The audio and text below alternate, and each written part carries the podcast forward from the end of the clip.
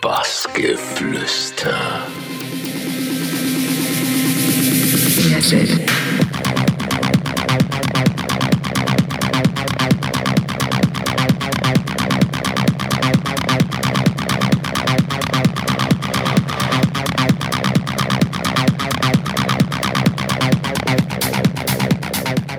Hallo, das ist Frank Elrich, aka Aces. Ihr seid hier in Frankfurt in meinem Studio und ich habe gerade ein kleines Interview gegeben für die Leute von Bassgeflüster. Freue mich auf euch.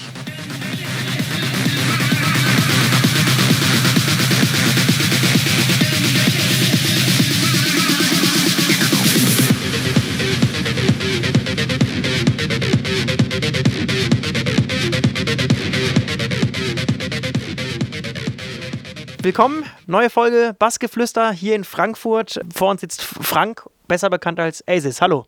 Hallo, wie geht's euch? Ja, uns geht's super. Danke. Ja, ich denke auch soweit. Wir starten äh, immer gerne ganz am Anfang äh, des Lebens und in dem Fall in deinem Leben. Ähm, du bist in Marburg geboren, aber aufgewachsen dann, das muss ich jetzt auch tatsächlich nochmal gerade nachschauen, Niederweimar. Ähm, aber zu Hause tatsächlich, das hatten wir auch gerade im Gespräch schon, eigentlich in der ganzen Welt. Wie hast du diese Anfangszeit aber tatsächlich dann in Niederweimar oder wie hast du die in Erinnerung oder welche Erinnerungen bleiben dir da? Ich bin tatsächlich in Marburg geboren und bin bis zu meinem zehnten Lebensjahr habe ich in Marburg auch äh, gelebt. Und meine Eltern sind dann quasi in den Vorort gezogen. Das ist nur sechs Kilometer entfernt von Marburg, aber es ist schon ja bisschen ländliche Gegend, ja. Und äh, das war ganz gut, weil ich bin so die ersten zehn Jahre als Stadtkind aufgewachsen und dann ab zehn dort in den Fußballverein eingetreten und dann Kontakt mit anderen Leuten gehabt. Und das hat mir so in meinem Leben immer geholfen, so unterschiedliche Charaktere kennenzulernen, würde ich mal sagen. Und äh, ja, nee, die Kindheit war sehr gut und ähm, bin dann bis 24 auch tatsächlich dort gewesen, bis ich mit meinem Studium fertig war und bin dann nach Frankfurt gezogen gute Überleitung. Studium hast du ja, äh, BWL hast du studiert in Gießen. Ja, was, genau. was hattest du äh, damit für, für, für, Ziele? Hast du gesagt, einfach mal studieren oder wolltest du schon in irgendeine spezielle Richtung damit gehen? Ich muss ganz ehrlich sein, ähm, würde euch jetzt gerne eine schöne Geschichte erzählen, aber ich habe tatsächlich nach der Schule erstmal nicht gewusst, was ich machen will. Ich wusste nur, ich wollte nicht, nicht so vom 9 to 5 äh, gleich arbeiten in irgendwelche Arbeitswelt. Das kam mir so fürchterlich konservativ und bieder vor. Und dann habe ich mich nach dem Studium umgeschaut und auch wirklich eine Orientierung zu haben in der Zeit ist manchmal ganz, ganz schwierig. Also okay, ich hatte kein Talent für Medizin oder Interesse an Jura oder solchen Dingen und habe dann BWL gewählt, weil es relativ offen noch ist. Also man kann dort in verschiedene Bereiche danach gehen und habe das dann äh, tatsächlich als erstes gewählt. Und ähm, Hauptschwerpunkt war Marketing, Werbung. Und das war auch der erste Anknüpfpunkt. Nach dem Studium bin ich in eine Werbeagentur in Frankfurt dann äh, gelandet. Genau, du hast dann, glaube ich, sechs Jahre äh, in verschiedenen Agenturen dann gearbeitet. Hast dann aber auch äh, dich, glaube ich, da dann auch intensiver mit dem Techno auseinandergesetzt. Klar, Frankfurt auch, ne? Waren dann auch echt die Besuche im Oben, sage ich mal, äh, schuld daran, dass es dann in diese Richtung weiterging oder kam das tatsächlich schon früher? Und Dorian Gray war, war auch noch ja, äh, ein Club, ne? also, ne? Ohm und Dorian Gray war wirklich sowas wie eine zweite Heimat an den Wochenenden. Aber äh, diesen Techno-Virus, den hatte ich tatsächlich schon vorher eingefangen, auch schon in Marburg. Und zwar ähm, bin ich in Mitte, Ende der 80er Jahre oft im Vogue in Gießen gewesen. Und da gab es einen sehr, sehr äh, guten DJ, der eigentlich so schon den Frankfurter Sound gespielt hat. Also wie hier im Dorian Gray war der einer der ersten, der diese erste Acid-Welle gespielt hat. Und ein Genre, das nannte man, nennt man jetzt Electro Body Music. Äh, viele elektronische Sachen aus Belgien kamen daher, wie Front 242 und solche Dinge. Das war die erste Bewegung und die hat mich sofort gepackt, weil das war sowas Neues. Ihr müsst euch vorstellen, früher in Diskotheken, ja, äh, werden jetzt einige Leute lachen, aber die Leute haben irgendwie noch eher zusammen Foxtrot getanzt, ja, und äh, als dann sowas wie Paul Rutherford, ähm, Get Real war eine Acid-Nummer irgendwann in den späten 80ern, ich zum ersten Mal gehört habe, so sechs, sieben Minuten, nur irgendwelche Sequenzen äh, gefadet und getweakt äh, mit dunklem Licht und Stroboskop. Das war eine andere Welt. Das war wirklich sowas wie Future Science Fiction und das hat ganz, ganz viele Leute zu dem Zeitpunkt extrem fasziniert. Und ähm, da bin ich sofort ja, Fan, was soll ich sagen. Ich war äh, fasziniert und habe mich dann damit auseinandergesetzt, in Plattenläden in Gießen geschaut, die Musik zu kriegen, weil es war halt rar. Damals gab es außer den Clubs kaum Möglichkeiten, diese Musik zu hören. Ja, zum Beispiel aber äh, übers Radio. Saßt du Samstagabends immer da und hast die schön dann recorded, ne? Das kam später. Äh, die, die HR3 Club Night 1990 war tatsächlich so dieser Einstieg, die, die Droge zu intensivieren. Ja? Also Sven Feth, äh, DJ Dark, Thaler, ähm, einige Leute werden es wissen, äh, dass diese HR3 Club hat in Frankfurt seine Basis gehabt, aber ist dann, glaube ich, relativ schnell in ganz Deutschland riesig populär gewesen und Leute sind aus allen möglichen Regionen hierher ins Oben und ins Dorian Gray, um den Sven live zu erleben, ja, der wirklich äh, seit diesem Zeitpunkt äh, Kultcharakter gewonnen hat. Ja, du hast ja eben auch schon mal anklingen lassen, äh, das war dann quasi eine Zeit lang auch äh, dein Nachbar im Prinzip, äh, der dir dann scheinbar auch so diesen Kick gegeben hat, in die Richtung dann auch selber was zu machen, wenn ich das richtig rausgehört habe, oder?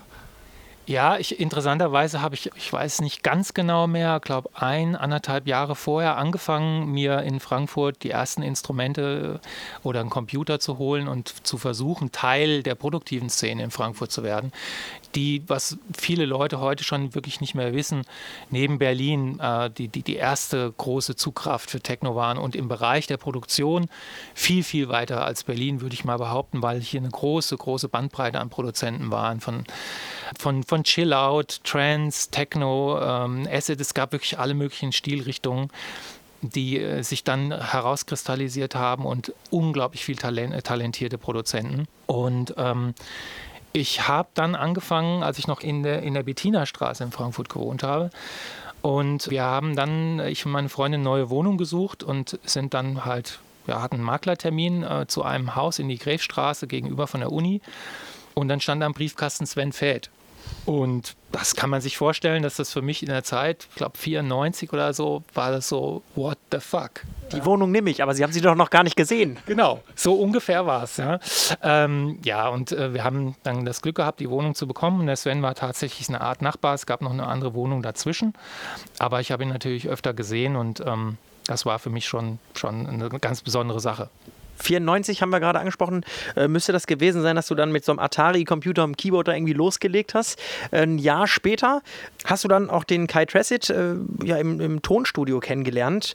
Ähm, jetzt muss man fragen, wie, wie ist das abgelaufen? Also dann seid ihr euch ziemlich schnell grün geworden und habt dann ASIS äh, zusammen äh, gegründet, kann man sagen. Also wo habt ihr euch denn dann genau kennengelernt und, und so? Also das war auch noch eine ganz interessante Geschichte in der Tat. Ich habe ähm, dann irgendwann den Entschluss gefasst, ähm, ja, auszusteigen aus meinem konventionellen Beruf der Werbeagentur, habe relativ ähm, naiv gekündigt ähm, und hatte das Glück, dass äh, eine aus meiner Gruppe schwanger geworden ist und die Agentur gesagt hat, hm, willst du nicht noch irgendwie halbtags weiterarbeiten oder so. Das habe ich auch angenommen und das war eigentlich nur für ein halbes Jahr geplant. Daraus sind dann nochmal zwei Jahre geworden. War aber gut, weil mir das eine finanzielle Stabilität gegeben hat. Und dann habe ich eine Annonce in der Groove, glaube ich, gesehen, äh, dass jemand ein Techno-Label gegründet hat und er Produzenten dafür sucht und Mitarbeiter. Und ähm, das war, oh, wie hieß der Ort? Das war außerhalb von Frankfurt, sage ich jetzt mal so, äh, im Rödermark irgendwo. Und da bin ich hin mit so ein paar rudimentären Sachen, die ich damals hatte. Ein Nordlied 1, ein Archive-Sampler, ein Mischpult und ein, ja, ich glaube, hatte ich den Atari oder hatte ich schon was anderes? Ich glaube, es war noch der Atari. Ich weiß es nicht mehr genau. Und der hat mir einen kleinen Raum zur Verfügung gestellt. Es war eine umgebaute Sauna. Also ich hatte gerade Platz für mich und noch einen zweiten Hocker. Und den dann hat dann ab und zu der Kai Tresset, also der Kai Franz, äh, in Anspruch genommen, weil er hatte genau das gleiche Angebot von ähm, demjenigen Labelboss dort angenommen und hatte quasi ein Studio nebendran. Einen größeren Raum, der war ungefähr drei, viermal größer als meiner. Und er hat tatsächlich schon mit einer 303 gearbeitet und die hat mich total ja, vom Hocker gehauen, der Sound, was er da gemacht hat. Und er kam dann immer so vorbei und hat so gesagt, ah, was machst denn du da? Du machst so geile Effekte. Ich, das kann ich nicht. Wollen wir nicht mehr irgendwas zusammen machen? Ich mache hier 303 Sound und du kannst da dann eine crazy Effekte bauen und wir machen mal einen Track zusammen. Und das war dann quasi die erste Platte, die wir dann auch auf dem Label veröffentlicht haben von dem Typ, der äh, uns die Räume zur Verfügung gestellt hat. Und das Label war Acid Test und der erste Track war die Acid Train.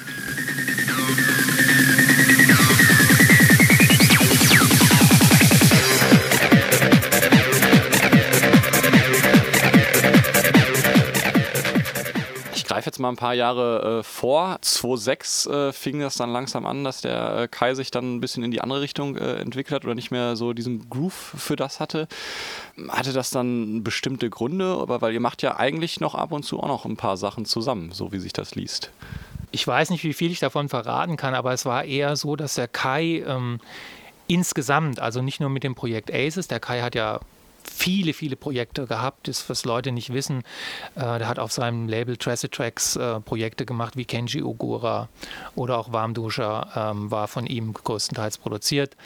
Ähm, dann mit mir hat er das Projekt Aces gehabt. Ja, mit Melanie Detrier hat er zusammengearbeitet und es war so, dass unser Sound, der würde ich mal auf Tracid Tracks behaupten, zwischen 2000 und 2004 sehr, sehr erfolgreich und dominant war, wurde mehr und mehr von den von den Holländern okkupiert und die haben daraus aus dem sogenannten Hard Trance Early Early Hardstyle, ähm, Hardstyle weiterentwickelt.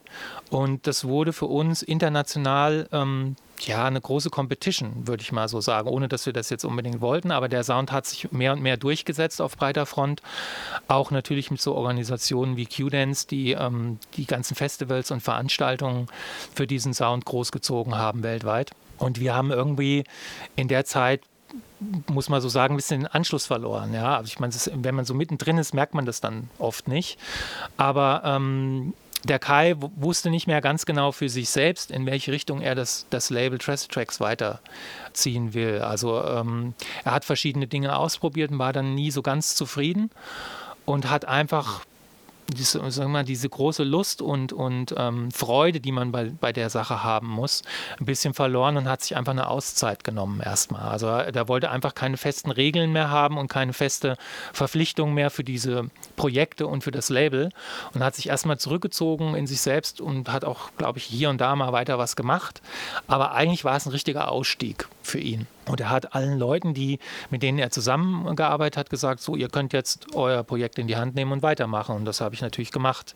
Also ich wusste zwar selber auch nicht ganz genau, wie jetzt weiter, aber ich habe einfach immer noch auch das Feuer in mir gehabt, weiterzumachen und habe dann FE Records gegründet und Aces seit dem Zeitpunkt 2006, 2008 allein weitergemacht, ja.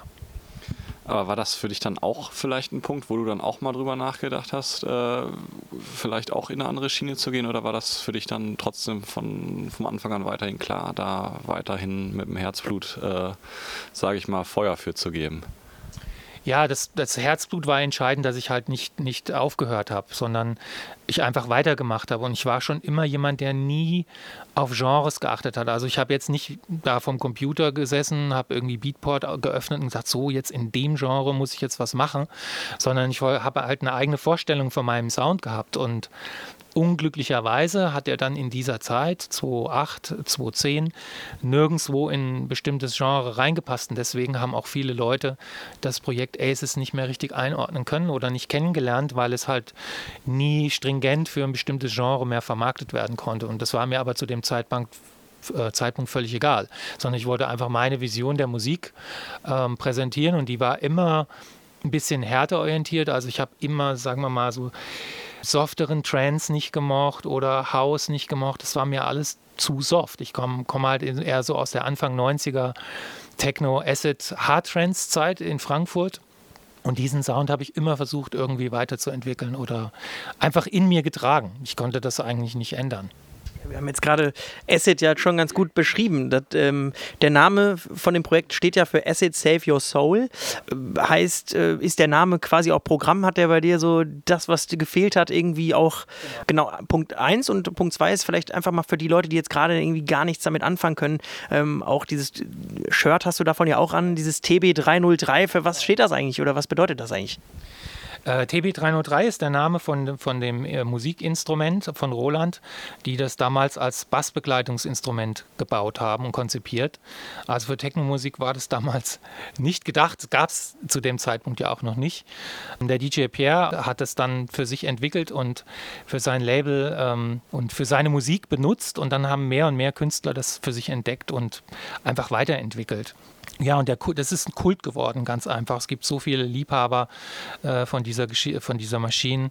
Äh, ähnlich wie über die Drum Machine TA 909 oder 808. Das sind einfach essentielle Geräte in der Produktion des, des Techno oder der elektronischen Musik ganz generell. Ja. Und zum Namen Aces. Aces ist, ja, ist tatsächlich mit Kai, äh, Tracet damals zusammen entstanden. Wir haben überlegt, wie wir unser Projekt nennen. Und es war so, dass wir, wenn wir unsere Musik gemacht haben, immer irgendwelche Elemente für den Main-Part gesucht haben und eigentlich immer wieder bei der 303 rausgekommen sind. Ja, und das war quasi immer unser, und ja, unser, unser Rettungsanker um den Track fertig zu machen und der immer den Main-Bestandteil gemacht hat. Und das war, wie man so sagt, so die 303 hat in uns immer gerettet für, für den Sound, den wir machen wollten. Und wir haben dann irgendwie hm, das versucht ein bisschen auszudrücken. Wir haben dann gesagt, Acid Save Your Soul und gleichbedeutend ist es Acid Saves Your Soul. Es hat so eine Doppelbedeutung. Also zu dem Zeitpunkt muss man sagen, war zum Beispiel Acid auch so im Allgemeinen, hat man gesagt, es ist dated und out und es ist nicht mehr hot oder so. Ja? Und, aber mit unserer Produktion haben wir es am Leben erhalten, Acid Save Your Soul. Und gleichzeitig haben wir gehofft, damit Leute zu finden, die sich dort wieder identifizieren können mit und die dann die, die Liebe zu dieser Musik entwickeln. Kann man, könnte man sagen, as it saves your soul. Kann man aber sagen, habt ihr augenscheinlich hinbekommen. Ich meine, die Zahlen sprechen äh, für sich. In 20 Ländern auf fünf Kontinenten hast du mittlerweile gespielt und hast dann im Sommer 2018 auch noch eben das Label, haben wir jetzt auch schon öfter gehört, FA Chrome, ähm, gestartet. Innerhalb eines Jahres dann direkt auf Platz 10 der meistverkauften Techno-Labels. Also ich meine, das ist schon krass, oder? Und äh, ist das vielleicht auch ein bisschen ähm, der Zeit geschuldet? Also ich meine, du hast es ja schon früh erkannt, aber die anderen noch nicht. So. Und das wurde ja dann jetzt auch so die letzten Jahre wieder verdammt groß, ne? Dieses, äh, der Acid Sound. Ähm, ich kann es gar nicht ganz genau beschreiben. Viele Leute, mit denen ich mich unterhalte, sagen, ja, Nina Kravitz hat es letztendlich ausgelöst. Sie hat wieder viele alte Acid-Produktionen in ihren Sets gespielt. Kann man sich wahrscheinlich darüber streiten, wer jetzt genau damit angefangen hat. Jedenfalls haben viele größere DJs äh, Acid wieder aufgegriffen. Amelie Lenz muss man da einfach nennen, äh, die das wirklich auch sehr groß wieder gemacht hat. Aber Produktionsweise, Leute wie Thomas Schumacher, die ja auch Urgesteine sind, ja, die das schon auch früher benutzt haben und wieder häufiger in den aktuellen Produktionen benutzt haben. Äh, Jay Lumen, ein sehr guter Produzent, der viel mit der 303 gearbeitet hat. Diese Leute haben mich dann tatsächlich wieder inspiriert, 2017, 2016, 2017, bis ich mich dann entschieden habe, auch wieder mein eigenes Sublabel dafür zu kreieren, weil FE Records einfach mit ein bisschen anderen Sound belastet war. Und ich wollte einfach ein stringentes, ähm, darkes Asset-Label wieder gründen. Wobei ich sagen muss, dass FE Chrome nicht zwangsläufig äh, ein Asset-Label sein muss, aber halt ähm, das, was, was es musikalisch ausdrückt, ist ähnlich. Ja? Also der Vibe. Und ähm, ja, die Leute haben mich letztendlich, also ich habe es euch privat eben schon erzählt, äh, Amelie Lenz hat äh, Acid Space gespielt in einem ihrer Sets und Fans haben mir das auf Instagram dann geschickt als Videoclip. Und ich musste erst mal fragen, äh, war das ein Intro von dem Veranstalter oder hat das Amelie gespielt und so.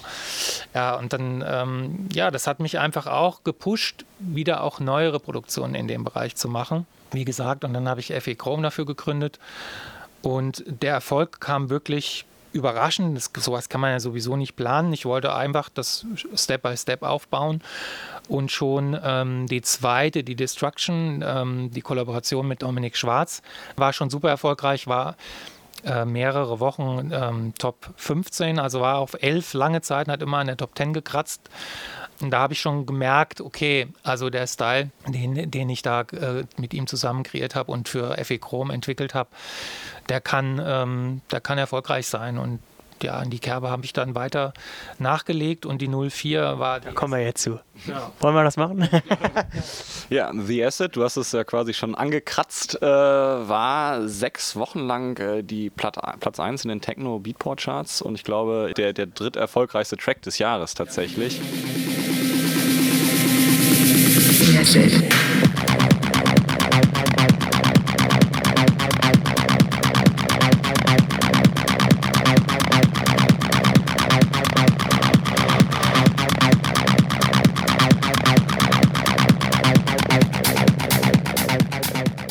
wahrscheinlich auch nochmal ein, ein wichtiger, ja, ich sag mal, Leuchtturm irgendwie in, in deiner Laufbahn, oder?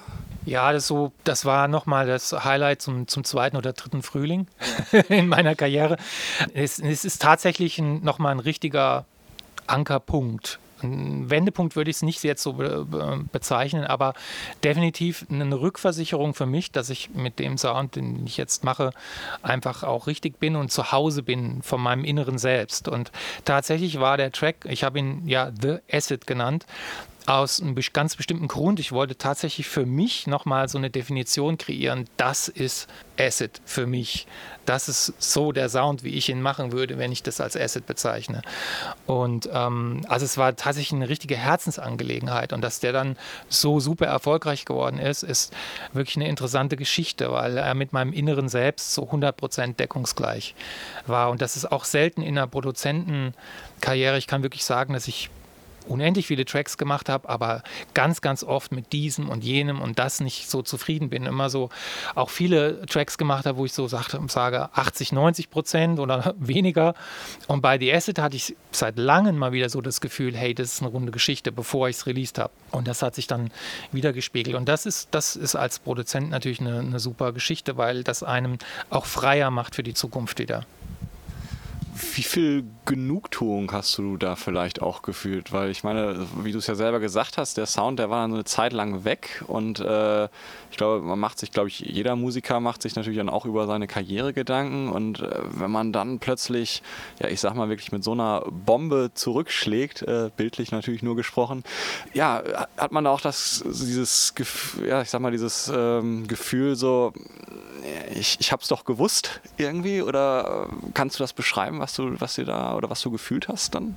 Es ist tatsächlich so ein bisschen so eine Mischung. Ne? Also ich müsste jetzt echt lügen, müsste mich hier hinstellen und sagen, so, ja, Genugtuung ist vielleicht so ein bisschen überspitzt, ja, aber natürlich ist es so eine, eine Geschichte als jemand, der ewig lang mit diesem Sound halt ähm, produziert und, und seine Karriere verbracht hat, dann so eine Art Comeback zu erzielen natürlich damit, ist ist eine Art Genugtuung, klar, aber es ist nicht so was, ähm, ich würde jetzt nicht so, hey, ich habe es euch jetzt gezeigt oder so. Die, das Gefühl kommt nicht auf, sondern es ist wirklich eine, ist eine totale Zufriedenheit, dass man es ähm, mit seinem Sound so nochmal geschafft hat. Ja. Äh, das ist da. Das definitiv würde ich das so beschreiben, ja.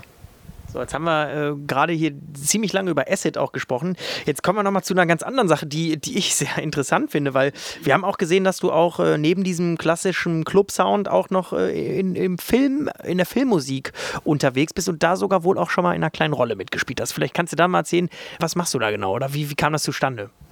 Oh ja, das ist, eine, das ist eine Riesengeschichte. Ich hoffe, ich kann mich kurz fassen.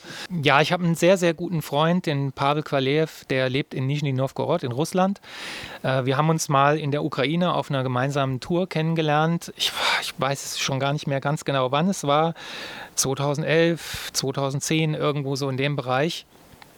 Ähm, und ähm, ich habe damals gesehen, auf einer Flug Flugzeugreise zusammen, neben mir hat er am Laptop gesessen und, und gearbeitet an einem Videoclip. Und er hat mir dann verraten, dass er für seine eigenen Musikprojekte die Videos macht und hat mich mal zu sich nach Hause eingeladen. Da haben wir uns äh, näher kennengelernt und sind wirklich gute Freunde geworden. Er hat dann zwei Videoclips für mich gemacht, also zu dieser Anfangszeit. Das war einmal für Base Tubation und für Acid Glitch. Ähm, dann später hat er noch mehr gemacht. Und ähm, ich habe über einen Kontakt in Frankfurt mal eine Anfrage bekommen, ob äh, ich nicht jemanden kenne, der für sein Filmlabel hier eine Art Arthouse-Horrorfilm produzieren möchte. Und Pavel war natürlich meine erste Ansprechperson dafür und er war relativ begeistert und hat es probiert und das war unser erster gemeinsamer Film, Movie 3. Und dann haben wir noch Involution zusammengedreht und er hat jetzt sein, gerade seinen dritten Film, Sleepless Beauty, äh, in der Promotion-Phase. Ja, super interessante Geschichte nebenher. Wir konnten vieles verknüpfen, unsere Leidenschaft zur Musik, weil wir natürlich auch die Filmmusik zum Teil, zum Großteil selbst gemacht haben. Also Pavel mehr noch als ich, aber ich habe ihm bei Involution auch bei der Vertonung zum Teil noch geholfen. Und was war mit der kleinen Rolle? Die hast du jetzt verschwiegen. Äh, die habe ich verschwiegen. Da, ja, das war für ein Pre-Projekt vor seinem ersten großen Film. Das war für The Random. Da war ich zufällig bei ihm zu Besuch und er hat gesagt, willst du nicht eine kleine Rolle spielen? Ich hätte da was für dich. In, innerhalb von zwei Tagen musste ich dann eine kurze Rolle für einen äh, deutschen Zuhälter spielen. Aber es war sehr lustig, muss ich sagen. Ja. Findet man das noch im Netz? Äh, ich weiß nicht, ob ich das verraten will. nee, aber ich, ich glaube schon, ja. Der Film heißt The Random. Müsste man finden. Schauen wir auf jeden Fall mal nach. Pressepix für die nächste Veranstaltung. ähm, du hast es fast geschafft. Äh, wir sind äh, schon beim Ausblick tatsächlich. Wir ja, befinden uns ja gerade auch ein bisschen äh, in, in diesem Lockdown leider und äh, da ändert sich ja auch ein bisschen, denke ich mal, die Arbeitsweise oder auch die Pläne vielleicht, die man, die man hatte. Ähm, wie schaut es da gerade bei dir aus? Was äh, hat sich vielleicht gerade geändert? Und dann die zweite Frage, was äh, kommt bald, worauf wir uns freuen können? Ja, es hat sich natürlich extrem viel verändert, weil den letzten Gig, den ich dann gespielt habe, das war irgendwann Mitte, Ende Februar in England. Ähm, und ähm, ja, die, die ganze Phase, es ist, wirkt alles sehr unreal immer noch, sehr unwirklich und, und fast wie im Movie, immer noch. Äh, ganz am Anfang war das fast wie so, so ein Break und ja, fast wie so ein Urlaub, ja, eine Auszeit, eine kurze, eine Ver Ver Entschleunigung von allem. Aber mir war von Anfang an klar, dass äh, ich damit rechnen kann, dass es wahrscheinlich dieses Jahr keine großartigen Live-Gigs mehr gibt. Ähm, ich kalkuliere sogar immer noch damit, ja, obwohl es jetzt hier und da Lockerungen gibt, aber ich sehe, dass dort, wo Lockerungen sind, gibt es wieder irgendwelche Probleme. Ich stelle mich darauf ein, dass es noch länger dauert. Und ich habe mich natürlich darauf fokussiert, dann äh, zumindest die Produktionsseite zu in intensivieren. Deswegen gibt es hoffentlich viel neues, gutes Material, worauf sich die Leute freuen können. Bin an einer Menge Collaborations dran, habe äh, mit dem Kai ja die Freedom of Expression gerade gemacht, was übrigens ein ganz, ganz alter Hardhouse-Kult-Titel ist von der Appreciators of Hardhouse, Sven Fed Label war mir auch ein ähnliches persönliches Anliegen, fast wie The Acid. Ähm, ja, ist heute, glaube ich, immer noch auf Platz 6 im Beatport, sind wir auch super happy drüber. Ähm, mit ihm werde ich definitiv auch noch einen neuen weiteren Track wieder machen. Ähm, quasi die Aces Urbesetzung. Hat uns äh, sehr viel Spaß gemacht, weil Kai ist ja auch gerade erst ja, aus seinem, seiner Rente zurückgekommen. Ähm, dann habe ich was Neues mit Beloka gemacht, sagt euch vielleicht was, aus Ungarn. Der Track ist so gut wie fertig, der ist sehr gut, eine Asset-Nummer. Macht zusammen was mit Frankie Effi. Ähm, habe ähm, ja, viele, viele Projekte, also neue Aces-Tracks in der Mache für FE Chrome, die äh, noch nicht angefangen sind, aber die Ideen habe ich schon zur Seite gelegt ja, für den Herbst. Und dann gibt es ja noch äh, von The Acid ähm, ja, ein Remake, äh, nicht, sondern ein Remix, Remix ja. von auch einer spannenden, sehr netten Person, die bei uns jetzt auch erst vor kurzem im äh, Podcast war. Vielleicht willst du es selber erzählen, ne? Ja, super. Also im August kommt tatsächlich eine Remix-EP. Muss kurz dazu sagen, auf FE Chrome mache ich eigentlich immer nur Single-Releases, also meist nur einen Track, ganz bewusst kann ich noch erklären, wenn ihr das noch möchtet. Aber ähm, hier ist, gibt's, gibt halt zwei große Ausnahmen bei, äh, auf FA Chrome. Das sind einmal die Compilations, wo ich auch versuche, jüngeren, neueren Artists eine Chance zu geben, mit etablierten Leuten zusammen.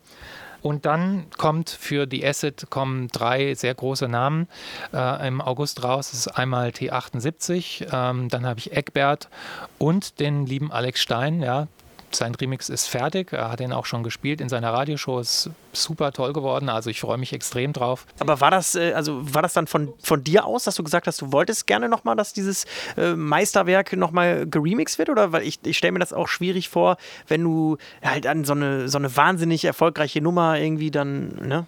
Dich daran wagen musst? Also die Anfragen kamen tatsächlich von außerhalb und ja, ich, ich habe keine Probleme damit. Früher war das regelmäßig so, dass man seine Singles hat nochmal äh, remixen lassen oder gleichzeitig die Remixe rausgebracht hat.